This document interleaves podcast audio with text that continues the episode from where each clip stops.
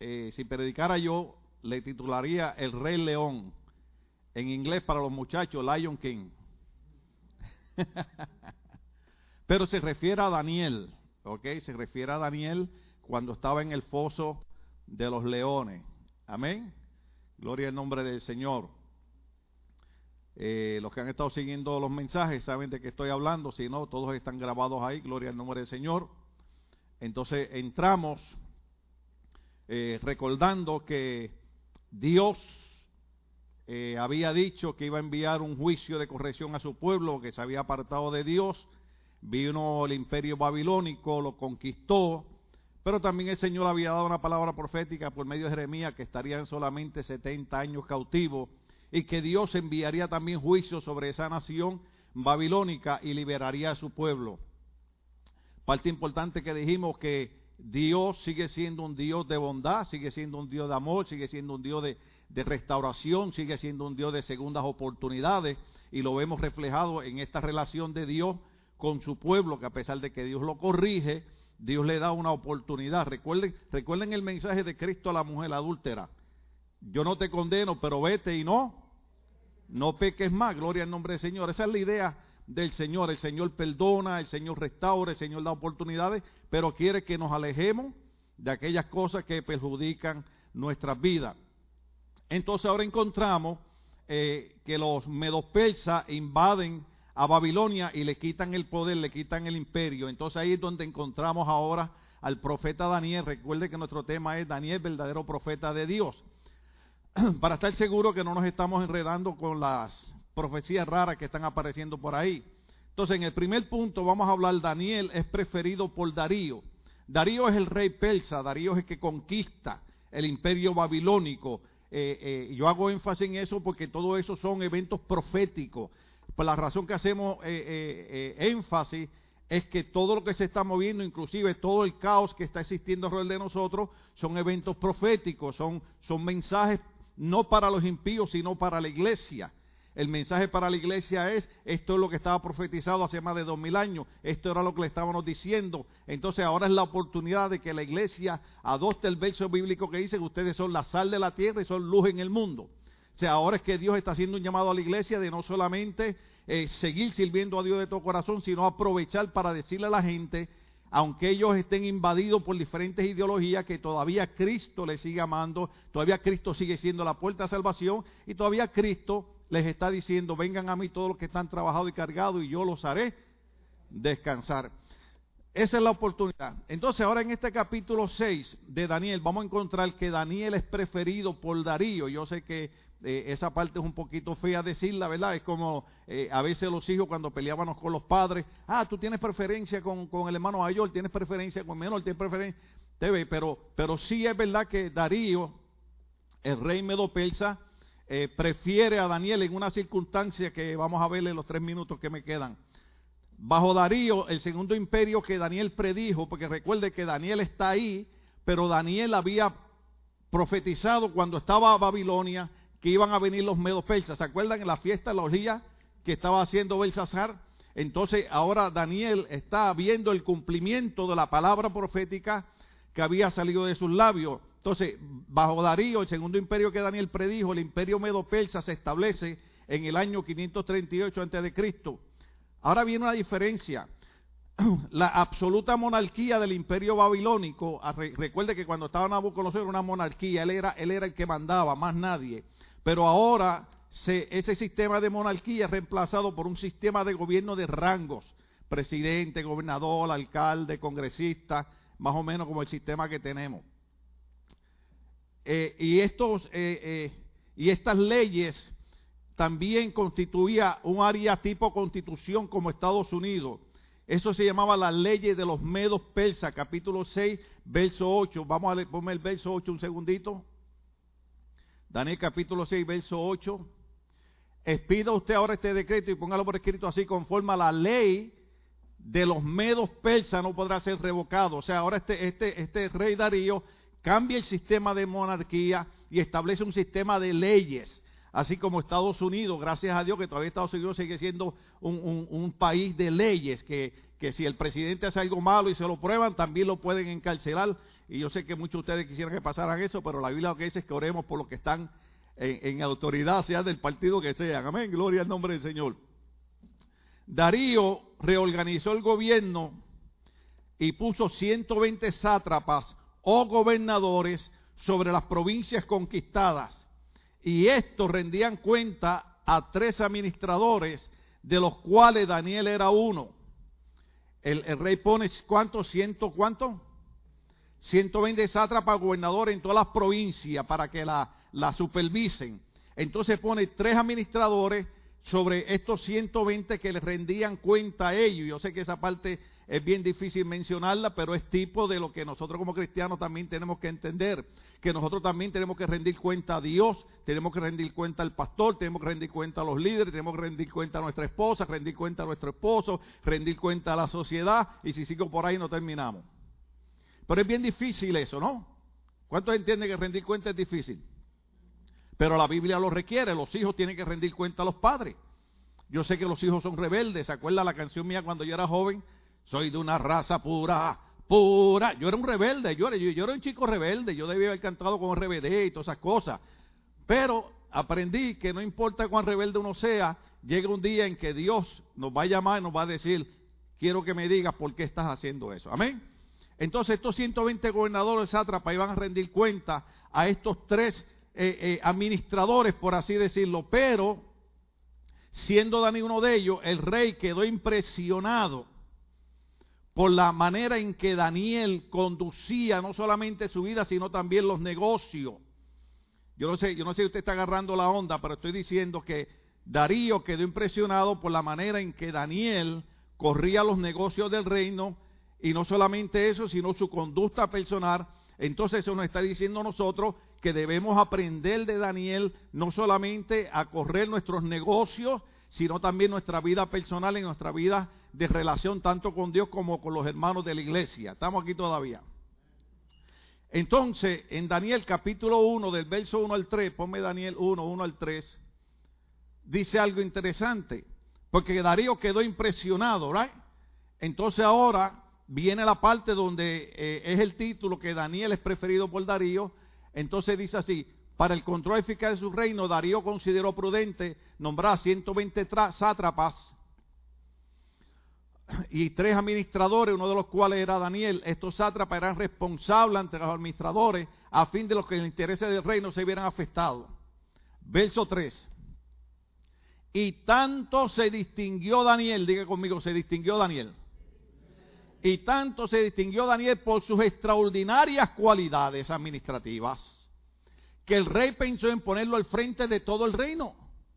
O sea, Daniel como hombre de Dios, como cristiano, tenía el cuidado de que él sabía de que no era el hombre, sino que era Dios que lo había puesto ahí. Estaba como esclavo, había sido llevado como a la edad de 17 años hacia, hacia Babilonia como esclavo, pero Dios lo había puesto en gracia. Y recuerde que él estuvo 70 años bajo el imperio babilónico. Quiere decir que todos esos años lo único que podían ver en Daniel era que su conducta como cristiano era una conducta extraordinaria. Me queda un minuto, lo puedo usar. O sea, cada vez que nosotros estudiamos la Biblia tenemos que ver qué Dios quiere que yo aprenda para mí. Lo primero que Dios quiere que nosotros aprendamos es que las extraordinarias cualidades administrativas que tenía Daniel, porque porque Daniel era un hombre que si estuviera en el Nuevo Testamento entendería el verso bíblico que dice que cuando tú hagas algo no lo hagas para los hombres, sino que hazlo como que es para quién? Para Dios en tu trabajo regular, en tu hogar, en la iglesia, cuando tú hagas algo, no lo hagas tratando de buscar los favores, porque una de las cosas que sobresale en la vida de Daniel, y tal vez lo veamos aquí, es que Daniel no hacía las cosas para promoverse él mismo, Daniel no hacía las cosas para que lo pusieran en cargo, Daniel no hacía las cosas para impresionar a nadie, sino que Daniel lo hacía para Dios, y si Dios lo quería poner en un cargo, Dios lo ponía, y si Dios lo quería glorificar, Dios lo glorificaba, pero él hacía las cosas para que solamente Dios fuese ensalzado. ¿Cuánto estamos aquí todavía? Cuando usted, cuando usted predica, cuando usted canta, cuando usted limpia la iglesia, cuando usted hace todo lo que hace, usted ponga en su mente, quiero hacerlo para Dios. Que la gente vea cualidades extraordinarias porque lo estoy haciendo para Dios y no para los hombres. ¿Cuánto estamos aquí todavía? Entonces, el rey eh, prefiere a Daniel porque dice que pensó ponerlo al frente de todo el reino. Cuando el rey piensa ponerlo frente al reino, yo quiero que ustedes entiendan algo. Cuando Dios te llama a un ministerio, cuando Dios te pone una posición, tiene que estar preparado para algo que yo no estaba preparado. Yo pensaba que toda la gente que venía a la iglesia eran cristianas. Yo pensé que toda la gente que venía a la iglesia era gente buena. Entonces cuando Dios me llama al ministerio y yo comienzo a predicar y yo predico en las calles, y yo ministro en la iglesia y, Dios empieza a desenvolverme y empiezo a ser parte de la directiva de, de pastores y de campaña y así sucesivamente Dios empieza a bendecirme, lo menos que yo sabía era que había gente que lo que tenía eran celo y envidia con mi ministerio. Entonces, en vez de decir, gloria a Dios que Dios levantó a ese muchacho, gloria a Dios que el hermano está ministrando, las mismas gente de adentro Jesucristo dijo que vuestros primeros enemigos serían los de dónde? Los de la casa. Entonces, me, tomó por sorpresa porque la gente, en vez de, ayudarme, lo que trataban de detener mi ministerio, pero 47 años después, 30 años de pastor aquí, no importa los celos, no importa la envidia, seguimos en pie porque todo lo hicimos para Dios y quien nos pone en la posición es Dios y cuando Dios te pone una posición no hay quien te remueva de ahí. Pero tienes que hacer las cosas que sean para, Dios. Entonces, en el punto número 2, que es el Daniel 1, 4 y 9, vamos a ver qué es lo que ocurre. Daniel. Entonces los administradores, los sátrapas, o sea, los demás gobernantes, cuando, cuando el rey prefiere a Daniel para ponerlo como, como jefe de ellos, dice, empezaron a buscar algún motivo para acusar a Daniel. ¿Ve? Empezaron a buscar algún motivo para acusar a Daniel. Como por ejemplo, antes yo usaba peinilla para arreglarme mi, hermosa cabellera, que ahora parezco un león también, ¿verdad? Entonces la peinilla se me doblaba en el bolsillo y yo cada rato la hacía así con la mano y me la enderezaba. Y un día una hermana en la iglesia me dijo, pastor, ¿por qué usted siempre se rasca la nalga cuando predica? Entonces tuve que sacar la peinilla y decirle, no, estoy enderezando la peinilla. Entonces digo, uno a veces está predicando un mensaje muy bueno, muy bendecido y la gente dice, ¿por qué el pastor predica sentado? ¿Por qué el pastor vino sin colbata hoy? Vamos a concentrarnos en el mensaje porque hay gente que lo que se dedica siempre es a estar murmurando, a estar criticando. ¿Sí? Y la murmuración y la crítica lo que hace es destruir. Cuando entramos por esas puertas, tenemos que recordar que todos somos lavados en la sangre de Cristo, todos somos miembros del mismo cuerpo, Cristo es la cabeza, nosotros somos el cuerpo de Cristo, y la Biblia que dice que cuando entremos por esa puerta, entremos, como dijo nuestro hermano René y, nuestro hermano Fernando también ahorita cuando hablé el corazón, dándole gracias a Dios porque por lo menos hoy estamos respirando. Aunque sea con máscara, pero estamos respirando. Y si le molesta, usted baja la cabeza y se la quita un ratito, y, pero no, se lleve el oxígeno de todo el mundo. Amén. Entonces, esta gente, que es el punto número dos, Daniel empieza a ser perseguido por sus enemigos. Daniel empieza a ser perseguido por sus amigos. Empiezan a buscar un motivo para acusar a Daniel de malos manejos en los negocios del reino. Sin embargo, no encontraron de qué acusarlo, porque lejos de ser corrupto o negligente, ¿lo leyeron conmigo? Lejos de ser corrupto, esa parte es importante porque si una de las cosas está sobresaliendo ahora en los ministerios cristianos es la corrupción. Una de las cosas difíciles para mí como pastor, yo le digo a mi esposa, ya es tiempo de yo dejarle el pastorado, ya es tiempo de entregar, porque uno ve tanta maldad, uno ve tanto abuso, uno ve tanto robo en el nombre de Jesucristo. Y uno ve tanta corrupción y uno ve actividades que lo que son son para explotarla a la gente, para sacarle el dinero a la gente, hermano. Entonces nosotros tenemos que confiar en Dios. Nosotros los pastores tenemos que enseñar a la gente a ser fieles en su finanzas, aprender a diezmar, ofrendar, pero no debemos ser corruptos. La iglesia debe ver en qué se usa el dinero de la iglesia. Yo siempre le digo a todo el mundo, yo soy el tipo pastor que a mí no me molesta darle explicación a nadie. El día que usted quiera saber qué hacemos el dinero de la iglesia, usted se, sienta conmigo en la oficina y yo busco el libro que tiene Luis ahí y busco, deme su nombre y busco su nombre y lo primero que hago es ver cuánto usted ha dado en la iglesia en un año. Porque hay gente que en el año dan 50 dólares y después quieren preguntar que por qué gastamos 7 mil dólares en arreglar un aire acondicionado. Dele gracias a Dios que se me acabó el tiempo. Seguimos. Una pastora una vez me dijo, pastor, usted predica medio raro, pero esas son las cosas que hay que decir en la iglesia. Porque si no la gente no aprende, primero, a hacerle fiel a Dios con la finanza y segundo, a ser gente no corrupta y gente no negligente. ¿Cuánto estamos aquí todavía? La negligencia tiene con muchas cosas que ver. La negligencia tiene que ver cuando dejamos de leer la Biblia, la negligencia tiene que ver cuando dejamos de orar, la negligencia tiene que ver cuando dejamos de congregar, pero ustedes no caen ahí. ¿Sabe por qué ustedes no caen ahí? Porque ustedes están aquí hoy honrando y sirviendo en nombre del Señor. Yo estaría dando un aplauso al Señor, diciendo, Señor, gracias que no caigo en ese grupo, porque hoy no fui negligente. Gloria al nombre del Señor. Y sabemos que hay otras personas que no pueden llegar por la situación, ¿verdad? Yo siempre predico a manera general. ¿Cuántos saben que yo siempre predico a manera general? Yo nunca predico por nadie en particular. El día que usted diga, el pastor lo dijo por mí, entonces yo voy a hacer un culto y venga usted solo a la iglesia. Yo predico para ayudar a todo el mundo. Pero hay cosas que a veces necesitamos que alguien nos empuje, que alguien nos despierte, que alguien nos motive. Y una de las cosas que nosotros tenemos que aprender en el cristianismo es a ver si mejoramos y dejamos de ser negligentes. ¿Sí? Daniel era un hombre.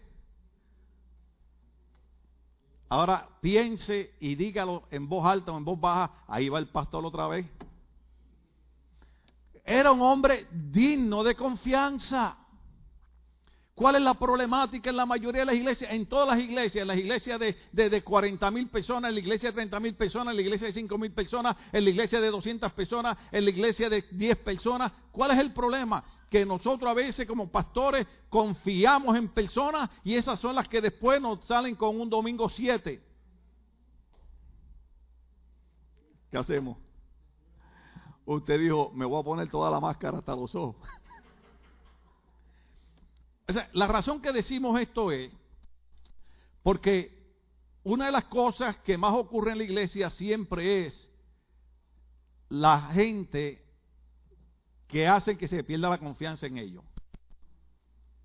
Y recuperar la confianza, oiga bien, recuperar la confianza se podría hacer, pero da trabajo. Da trabajo, ¿sí? Si, usted lo agarran eh, poniéndose los zapatos de otro. ¿Ah? Yo he dicho esto, yo sé que es domingo y hay que hablar bonito, me quedan 10 segundos, gloria al nombre del Señor.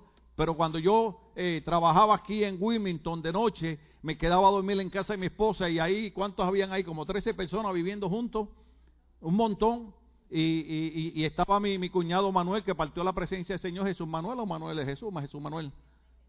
Manuel de Jesús. Bueno, yo le decía Manuel. Y entonces, pues usted sabe, eh, eh, uno está empezando y la ropa interior, pues yo la lavaba en el baño y la ponía a secar ahí. Entonces, la cuestión era que solamente había dos prendas interiores. ¿Cuántos entienden? Estoy hablando de domingo. Ahorita hablo de 10 semanas. Entonces yo tenía una prenda interior color azul de esas deportivas, ¿no? Y la había lavado para ponérmela el siguiente día. Entonces, por la mañana, cuando me levanto, yo veo a mi cuñado que va caminando por toda la sala con los calzoncillos míos puestos. Y, le digo, Manuel, esos son mis. Oh, dije que iba a hablar de domingo. Esa es mi prenda interior. me dijo, ah, yo no sé, ahí lo encontré y me los puse. Desde ese día, ya más nunca dejé una prenda interior secándose en el baño. ¿Qué significa? Que ganar la confianza otra vez toma tiempo. ¿Sí? Entonces, una de las cosas importantes, sobresalientes en la vida de Daniel era que Daniel, la razón por la que Darío lo prefiere y la razón por la que Darío lo quiere poner frente al reino es porque él era un hombre digno de confianza. Los jóvenes que están aquí, cuando usted esté en un trabajo, gánese la confianza de su jefe. ¿Ok? Cuando mi esposa empezó a trabajar en la farmacia, una vez encontró un billete de a 20 tirado. Nadie la vio cuando ella lo recogió. ella lo agarró por ahí y lo llevó a la oficina y le dijo al jefe, mire, a alguien se le cayó esto aquí. Yo cuando trabajaba en la dobla me encontré un brazalete de oro, nadie me vio cuando lo encontré, pero tenía un nombre escrito y empecé a buscar la persona hasta que le pregunté a mi jefe y jefe me dijo, oh, el supervisor del otro lado y se lo entregué. Porque ¿qué iba a hacer un brazalete de oro yo quedarme con él? ¿Qué iban a hacer 20 dólares? ¿Perder la confianza? Y hasta el día de hoy, Ebenecer, hasta aquí Dios nos ha sostenido. Amén. Entonces, bien importante eh, eh, eh, qué cosa bella que la gente pueda decir de nosotros, esa persona es una persona digna de confianza. Tengo que buscar aquí porque esto, esto busca mi cara y no me ve. Y ya se me perdieron las notas de ahí, gloria al nombre del Señor, aleluya. Entonces Daniel era un hombre digno de confianza, pero la razón por la que estos enemigos están persiguiendo a Daniel es como pasó con la época de Jesús. La Biblia dice, así como Jesús es la luz del mundo y las tinieblas no la, no la han podido extinguir, San Juan 1, del 1 al 5, así Daniel era una fuente de luz moral y de ética en la oscuridad de un reinado pagano. Daniel era una luz de moral y de ética en medio de un reino pagano. En medio de toda esta turbulencia que está ocurriendo ahora en medio de nuestro país, nosotros debemos ser una luz de moral y de ética en medio de una sociedad que está volviéndose un tipo de anarquía, o sea, que no respeta a los gobiernos. Yo vi, yo vi, yo vi una noticia donde una mujer se le paró frente a un policía que toda esta semana es la, es la semana de Faith and Blood, o sea, Fe y Blue significa la policía, donde estamos orando por los, por los policías, gloria en nombre del Señor. Y esta mujer se le paró frente a un policía así, casi en la boca, gritarle, insultarlo, maltratarlo. Entonces, eso no somos nosotros. Nosotros somos en medio de una sociedad pagana que ha perdido la moral. Nosotros somos luz. Nosotros somos luz. Diga conmigo, nosotros somos luz. Somos luz eh, de, de, moral y de ética en medio de un reinado pagano. pagano. Daniel era un obstáculo y una amenaza para aquellos que querían usar su poder e influencia para ganancia personal. ¿Cuántos están aquí todavía? Tengo que decir nombre. En Maywood hace como unos cinco años se tuvo que meter el gobierno federal porque todos los que estaban en autoridad se estaban robando el dinero. Entonces mucha gente hace las cosas para ganancia personal. Entonces esta gente decía, si Daniel que mantiene una ética y una moral excelente queda como, como segundo después de Darío frente al gobierno, vamos a tener problemas porque entonces nos vamos a estar robando. Estamos aquí todavía.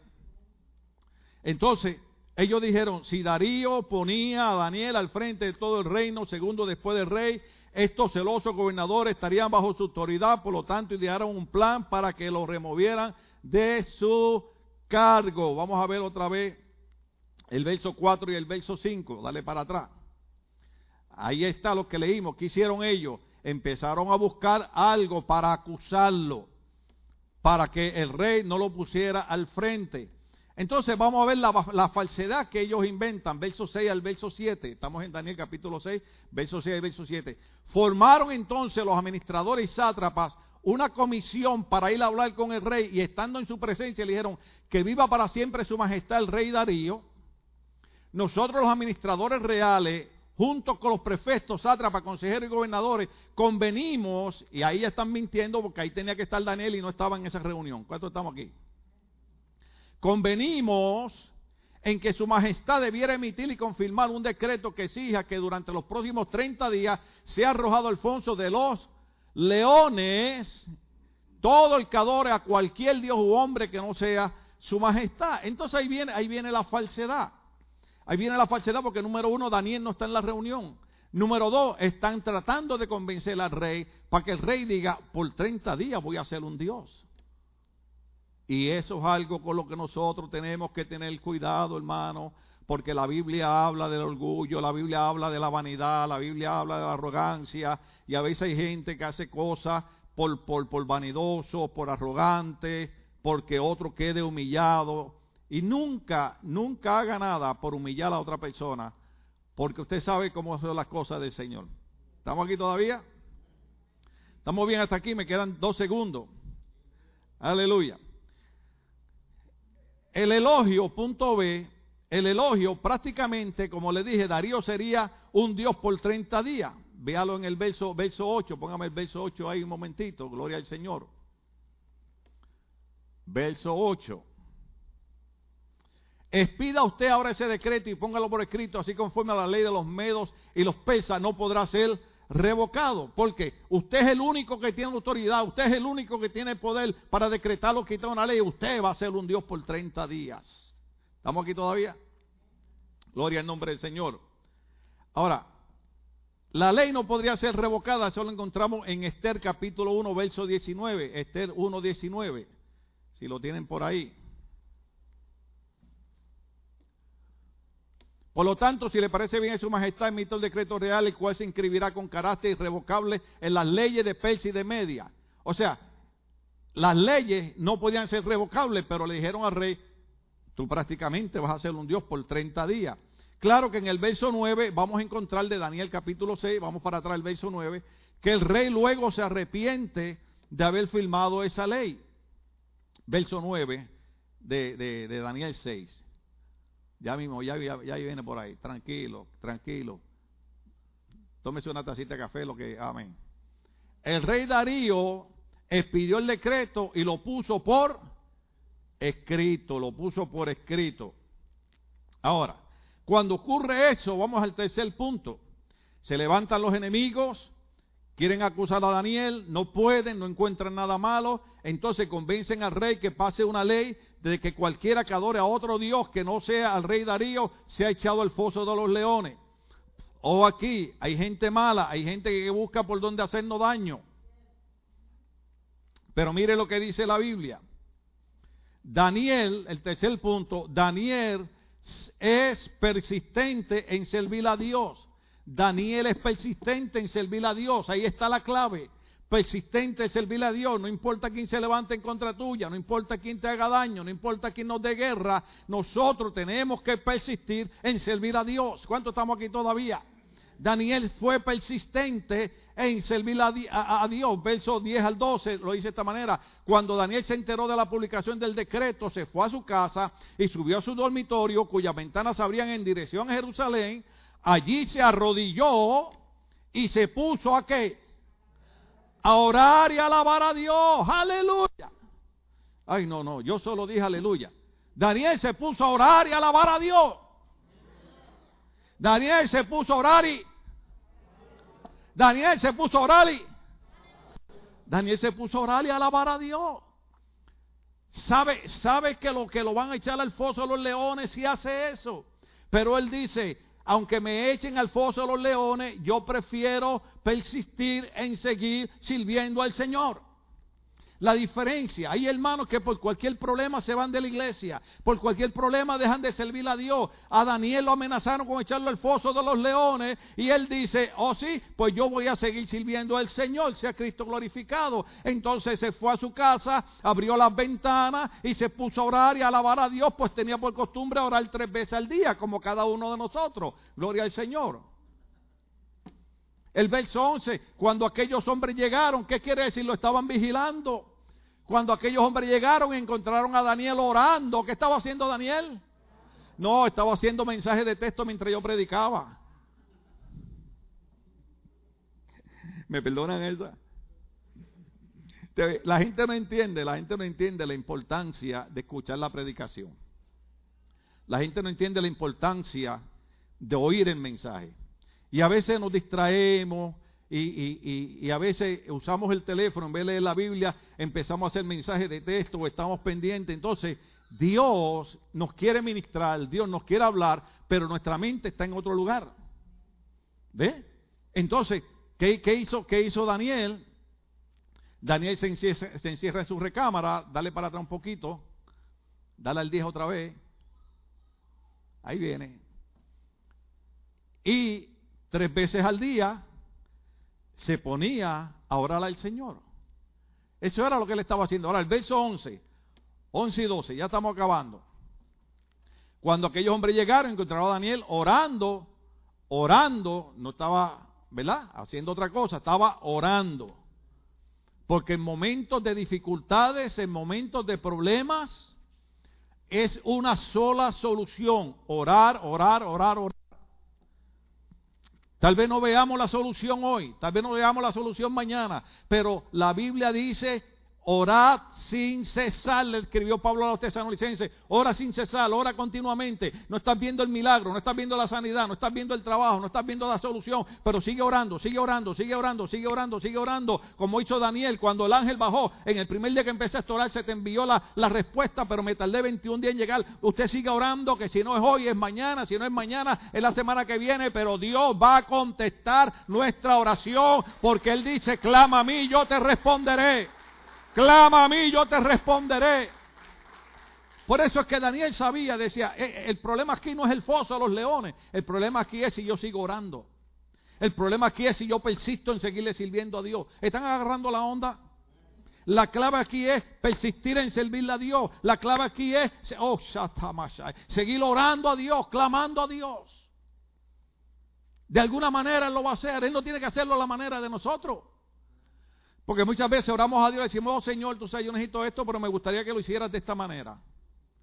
Dios sabe cómo hacer las cosas. ¿Estamos aquí todavía?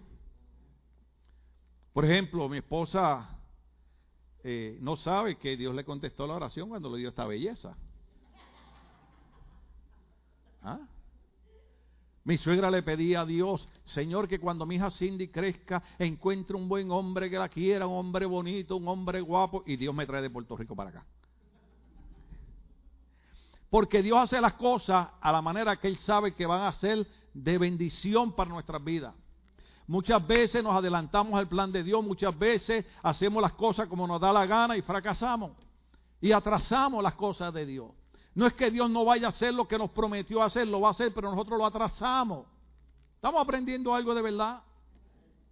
Entonces, eh, Daniel siguió orando e implorando la ayuda de quién? La ayuda de Dios, la ayuda de Dios. Cuando Daniel se entera, no se trata de esconder.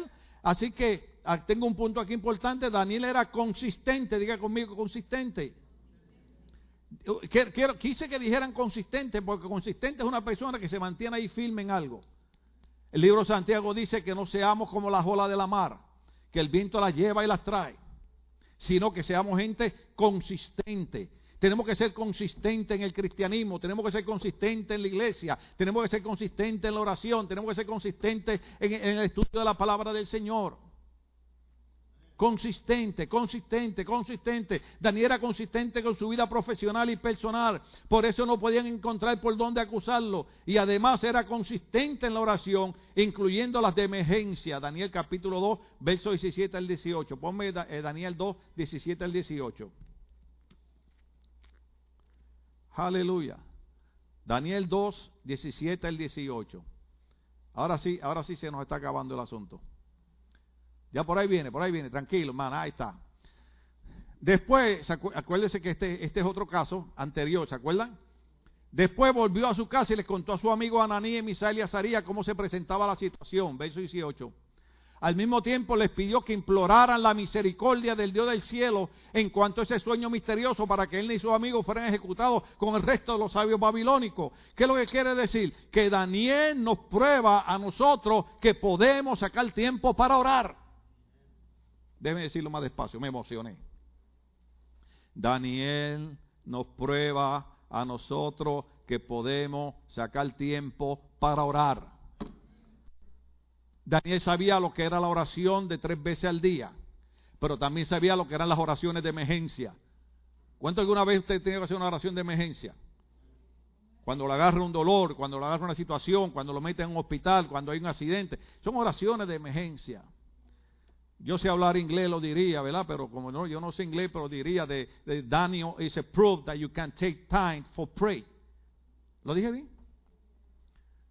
So when you don't pray, it's an excuse because you can make time for the prayer time. ¿Lo dije bien? Ah, voy a predicar en inglés. Yeah, yeah, yeah. Yo no oro ahora tanto como antes. Ahora yo oro sentado, oh, Señor oro acostado. Pero cuando yo era joven, yo oraba de rodillas. Una hora de rodillas. Porque la no, no, porque yo quería comunicarme con Dios. Porque los primeros 15 minutos, ¿usted ha probado orar de rodillas una hora y los primeros 15 minutos su mente está volando para todas partes? Y usted empieza, yo siempre empiezo con el Padre nuestro, Padre nuestro que está en los cielos, y de momento me acuerdo de algo, y vuelvo y empiezo, Padre nuestro está en los cielos. Y Mire hermano, empezar la oración nada más se nos van 20 minutos. Entonces cuando usted entra en la oración, la razón es que cuando joven a mí me gustaba la oración era porque yo quería que Dios usara mi vida como un vaso de honra en su obra. No fue fácil. Los jóvenes de ahora me dirán, ay pastores, que usted como ya está mayor, usted no tiene idea. Mire, mire, déjeme decirle algo. Las mismas tentaciones que pasan los jóvenes ahora las pasaba yo cuando joven. Imagínense si ahora yo soy un hombre guapo, elegante, lindo. Y ahora con la, con la melena de león, mejor. Imagínense yo cuando joven. Ah, yo era una belleza, hermano. Qué arrogante el pastor. Pero ¿qué les quiero decir? Que los otros días hablamos del libro de Hebreo, que la Biblia dice que Cristo se humanizó y pasó todas las tentaciones que pasamos los seres humanos para que cuando nosotros estemos en tentaciones y en lucha y batalla, entendamos que Él nos puede ayudar. Todo lo que pasa a los jóvenes ahora lo pasé yo también, con la diferencia que todas las luchas que yo pasaba cuando joven las iba a resolver en la oración delante del Señor, porque sí, Daniel nos prueba que podemos hacer tiempo para orar.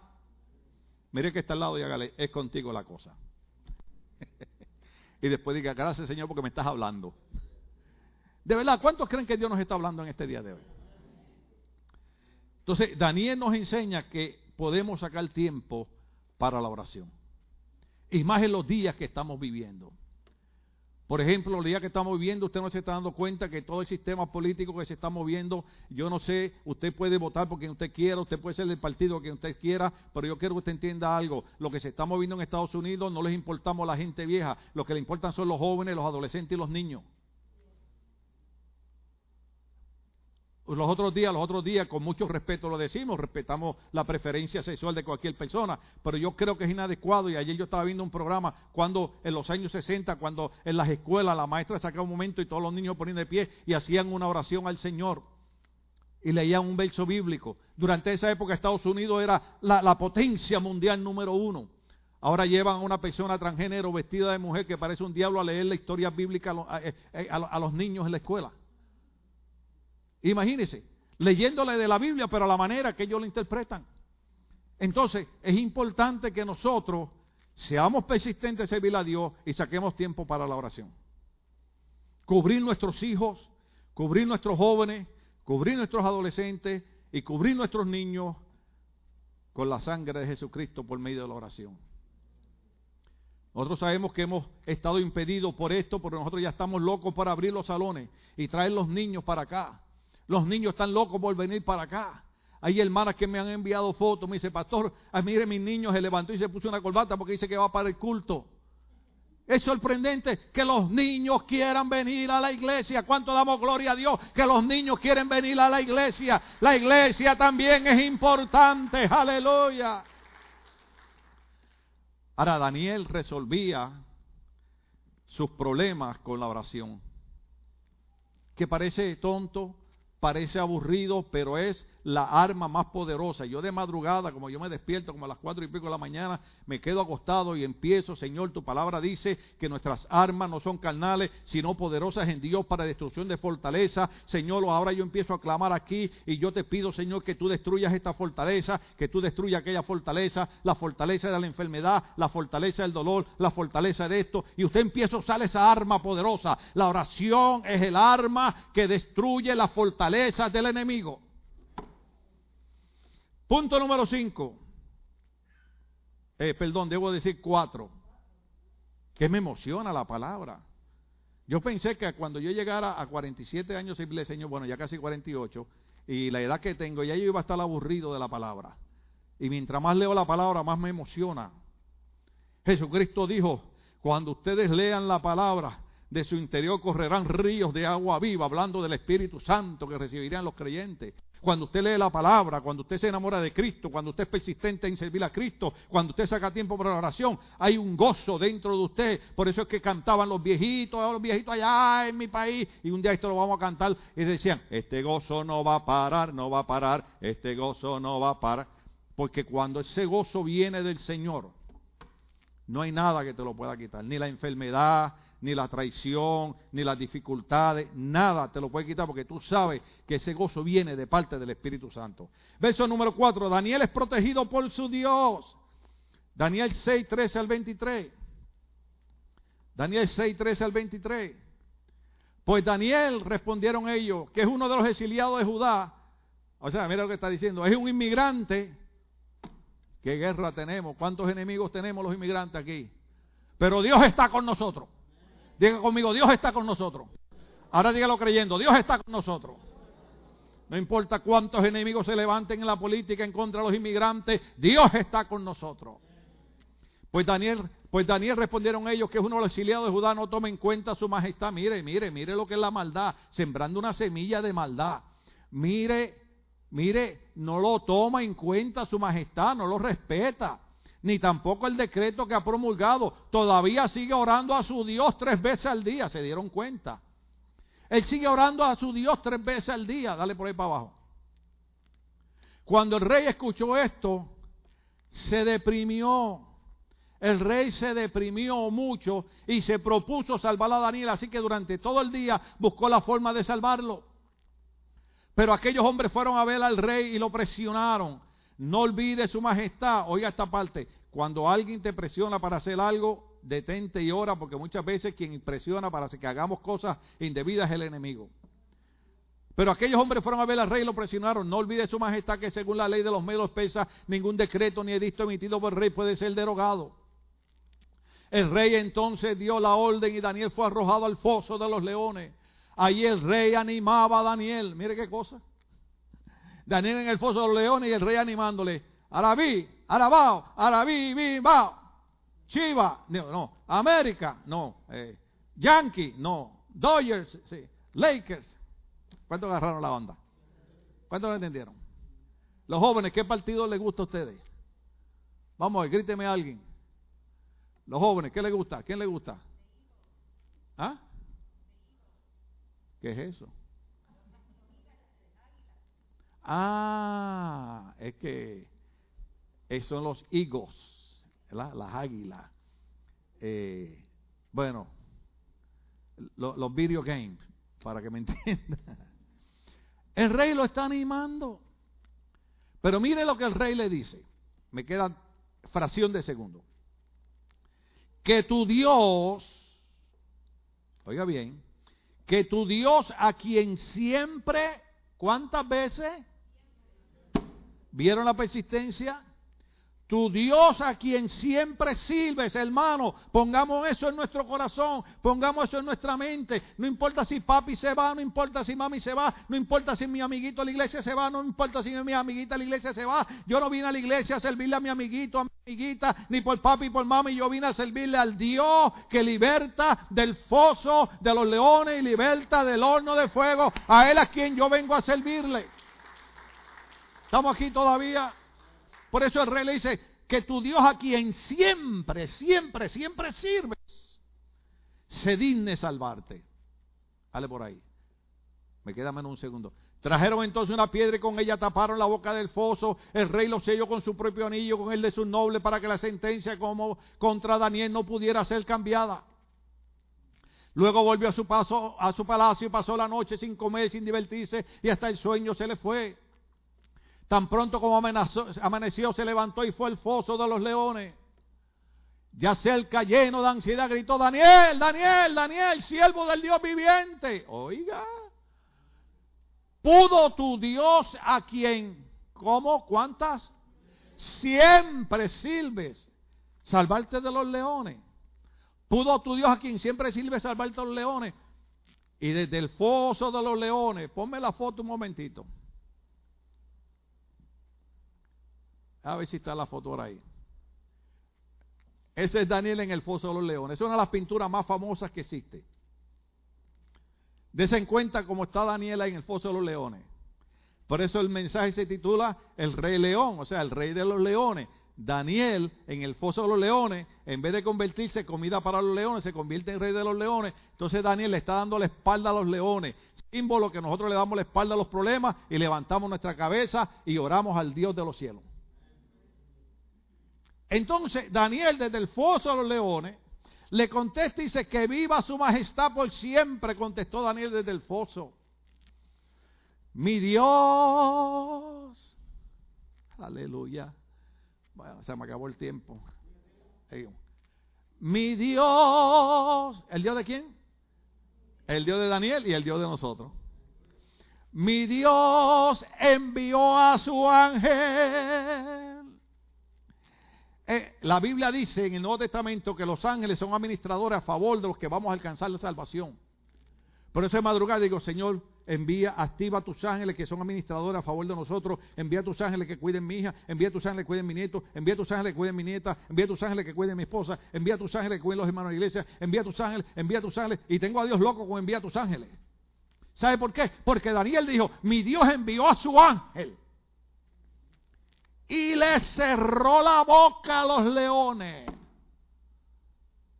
Le cerró la boca a los leones. A usted yo no se lo voy a decir, pero me lo voy a decir yo en voz alta. Voy a pensar en voz alta. Pastor, Dios va a enviar su ángel y le va a cerrar la boca a ese problema que tú lo ves como un león. Ahora se lo digo a ustedes. Dios va a enviar su ángel y va a cerrar la boca a ese problema que usted lo ve como un león. Alabado sea el Señor. Así de sencillo es esto.